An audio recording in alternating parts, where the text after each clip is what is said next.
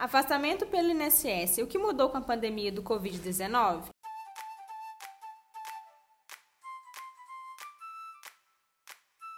Eu sou Bárbara Duarte, publicitária na SMR.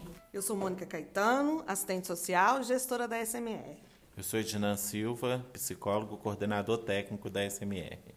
Eu sou Isabela Rocha, assistente social na SMR. Bem, nós somos da equipe da SMR, uma empresa de serviço social e psicologia, especializada em oferecer soluções de saúde e bem-estar.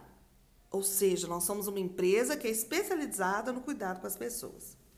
E hoje nós estamos aqui gravando mais um episódio do nosso podcast, em outras palavras. Essa ferramenta que a gente acredita que vai conseguir levar informação técnica sobre saúde, qualidade de vida, desenvolvimento pessoal, direitos sociais e levar essa informação de uma forma mais descontraída, de uma forma sintética contudo sem perder o foco, que é orientar, informar, apoiar, enfim, impactar as pessoas e organizações na busca do bem-estar e da transformação pessoal. E hoje é o nosso segundo episódio da série de quatro podcasts sobre o afastamento pelo INSS, que é quando o funcionário tem um problema de saúde e ele fica impossibilitado de trabalhar por essas questões de saúde os 15 primeiros dias a empresa assume e a partir do 16º dia a, o funcionário é então encaminhado pelo INSS. No primeiro episódio, nós falamos então das perícias médicas, com, como que elas acontecem nesse processo de afastamento pelo INSS. E hoje nós vamos tratar do pagamento desse auxílio doença. Isso, e como nós vamos conversar sobre esse pagamento, a gente precisa entender o que, que ele é.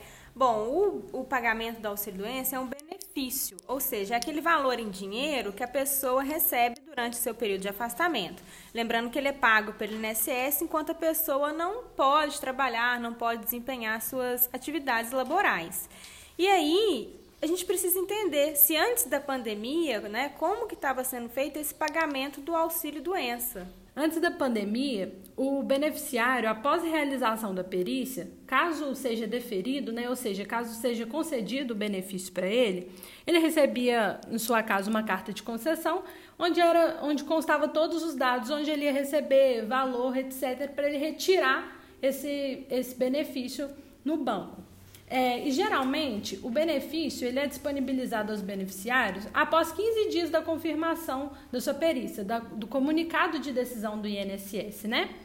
E na verdade o INSS ele tem um respaldo de até 45 dias para essa resposta, mas geralmente num prazo aí de 15 dias isso é liberado, isso é concedido. Isabela, então deixa eu entender é, o que você está trazendo para nós. Assim que o, o, o funcionário passava pela perícia, em torno aí de uns 15, 20 dias, ele recebia na sua residência uma carta com o resultado, formando a concessão ou não do benefício. É isso? Na verdade, não. O comunicado de decisão, ele é disponibilizado no mesmo dia, às 9 horas da noite, geralmente, ou no, no dia seguinte. Então, ali no comunicado de decisão, você já tem a ciência se você teve o benefício concedido ou não. O que chega na sua casa é uma carta de concessão para que você receba é, o seu benefício. O que chega 15 dias após é essa carta, referente ao seu pagamento, o local do pagamento, o valor do pagamento, isso. Ô Isabela, você fala que esse resultado é disponibilizado no mesmo dia, às 9 horas, 21 horas, né? Mas onde que ele é disponibilizado? Onde que essa, esse, essa pessoa que está requerendo esse benefício, onde que ela pode fazer essa consulta? Ótima questão. É, no mesmo dia, você pode acessar o site do INSS e ir até em resultado de benefício, né, o resultado de perícia. E lá você consegue acessar. Ou então, se você já tiver o cadastro no portal do meu INSS, você também consegue acessar esse resultado. Para outras informações, caso você não consiga acessar pela internet, você pode entrar em contato pelo 135. E aí, Isabela, como é que o INSS chega nessa conta assim, do pagamento do auxílio doença? Como que ele faz esse cálculo? Então, Bárbara, isso mudou recentemente né, com a reforma da Previdência. Em novembro do ano passado, é, o cálculo de auxílio doença ele teve uma alteração, que é o seguinte: agora é, é feito uma média de 100% dos seus salários recebidos desde julho de 1994. E após isso, é aplicado uma alíquota de 91% em cima desse valor, para você ter o valor do seu benefício. Então, se o funcionário, é, nessa média de todos os anos trabalhados, ele teve uma média de, no, de 4 mil reais, a gente aplica 91% em cima disso e tira ali o resultado do benefício. Mas tem uma questão. É, esse valor ele não pode ser maior do que, os últimos, do que a média dos últimos 12 meses de contribuição, do que os últimos 12 meses de salário. Então, se no mês anterior você recebeu um valor menor e essa média deu um valor de 3 mil reais, você vai receber em cima de 91% desse último ano aí, dessa média do último ano. Isabela, então deixa eu ver se eu entendi direitinho. É, o cálculo, que é o valor que a pessoa vai receber durante o afastamento, ele vai ser feito em cima da média de todos os salários que a pessoa recebeu desde julho de 94. Aí eu tenho o valor, que é a média. Em cima desse valor vai ser aplicado 91%. Então eu vou receber 91% dessa média, desde que nos últimos 12 meses esse valor não tenha sido maior que isso. É isso? Isso, Mônica, exatamente. E o valor final né, dessa renda mensal inicial, que eles chamam de RMI, ele não pode ser menor que um salário mínimo. Mas aí, Isabela, depois que nós começamos a passar por essa pandemia, as coisas estão muito diferentes agora, os pagamentos também mudaram? Como que está depois da pandemia do Covid-19? Então, Bárbara, é importante a gente frisar que agora todos os profissionais, todos os funcionários que estão requerendo auxílio doença nesse período de pandemia, eles estão é, ocupando uma coisa que eles estão chamando fila de auxílio doença, né? Então, nesse período, os profissionais têm o portal do meu INSS, como a gente já explicou no podcast anterior, que é onde ele vai anexar seus documentos é, a respeito da perícia, para ele requerer um adiantamento salarial no valor de R$ 1.045. Então, essa concessão ela só pode ser feita após uma perícia médica né, presencial no INSS. Então, o que mudou agora né, no recebimento, por enquanto, é isso: que essas pessoas que estão requerendo, estão numa fila, requerendo um adiantamento de R$ 1.045.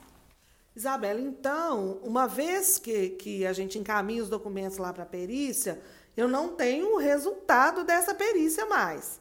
Eu vou requerer esse adiantamento e essa perícia vai ser feita lá depois, quando abrir as agências, como a gente discutiu no primeiro podcast. Então, neste meio tempo que eu não tenho esse resultado, aí eu já solicito esse adiantamento. É isso que vai ser o, o, o salário mínimo. Exatamente. Só que esse adiantamento também ele requer uma análise. Então, ela está sendo ela está acontecendo online. Então você encaminha, tem os requisitos das formas de, de como deve estar seu atestado. Isso a gente pode encontrar no próprio site do meu INSS. Tem todas as informações de como deve constar esse atestado. E aí você vai acompanhando ali a situação. Se ela foi concluída, se não. E o INSS vai te dando um retorno. Mas aí, Isabela, com a pandemia, está tendo um novo cálculo para a concessão do, do benefício do auxílio-doença?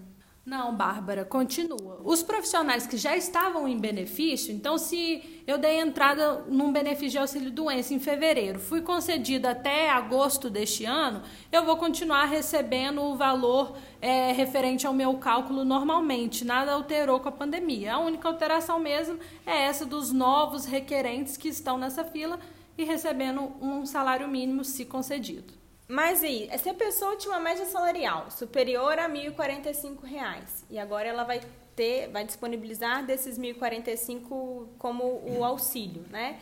Vai ter um reajuste depois para corrigir esse salário que a pessoa ficou defasada, não pôde receber integral, ao que ela teria direito? Então, Bárbara, é o seguinte, o funcionário que requereu o auxílio recebeu os 1.045 agora no mês de março e abril, por exemplo. Quando ele chegar na perícia presencial, que vamos supor que vai ser no início de junho, ele terá o cálculo feito como a gente conversou aqui anteriormente E aí vai ser debitado os 1.045 do valor. Então, se ele, teria, se ele teria que receber em março e abril o valor de R$ 1.900, desse valor abaterá os 1.045 que ele já recebeu e ele receberá o restante do dinheiro. A gente percebe então como é que é importante um profissional para orientar tanto esse profissional, esse funcionário que está afastado, como os próprios gestores das empresas, né? É um momento de muita mudança. Concordo. Nesse momento é muito importante a gente ter um profissional que esteja atualizado com todas essas mudanças o tempo todo e respondendo e orientando o funcionário, os gestores das empresas e principalmente o RH, que está ali por trás disso tudo e quer acompanhar aí o seu funcionário. É, eu acho muito interessante você trazer essa discussão, porque esse o programa que a gente desenvolve, o PGA, ele, o objetivo dele é justamente esse: orientar as pessoas. Tem um profissional especializado que vai orientar a todo mundo que está envolvido nesse processo.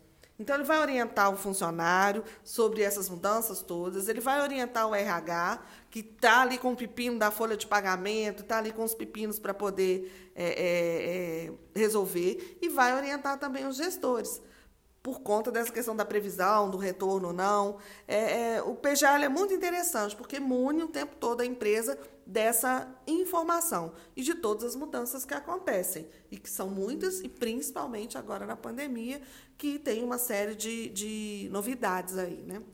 É isso mesmo, pessoal. A Mônica tocou em um ponto crucial aqui na nossa discussão, que é a importância de realizar a gestão dos afastamentos. Se a sua empresa possui funcionários que estão afastados pelo INSS, você precisa conhecer o PGA. Com o programa, a empresa dispõe de um profissional capacitado para fornecer as informações sobre prazos e condições de retorno ao trabalho, e também mais agilidade na entrega da documentação necessária. Esses são alguns dos benefícios do PGA, entre muitos outros. Acesse nossa página no LinkedIn para conhecer mais sobre esse serviço e envie um e-mail para comercial.smr.lafayette.gmail.com. Gente, muito obrigada por mais uma participação na produção desse podcast. Nos encontramos no próximo episódio. Um abraço a todos, até o próximo episódio. Um abraço virtual para todo mundo, usem máscara e se puderem, fiquem em casa. Exatamente isso. Até breve, fique em casa quem puder.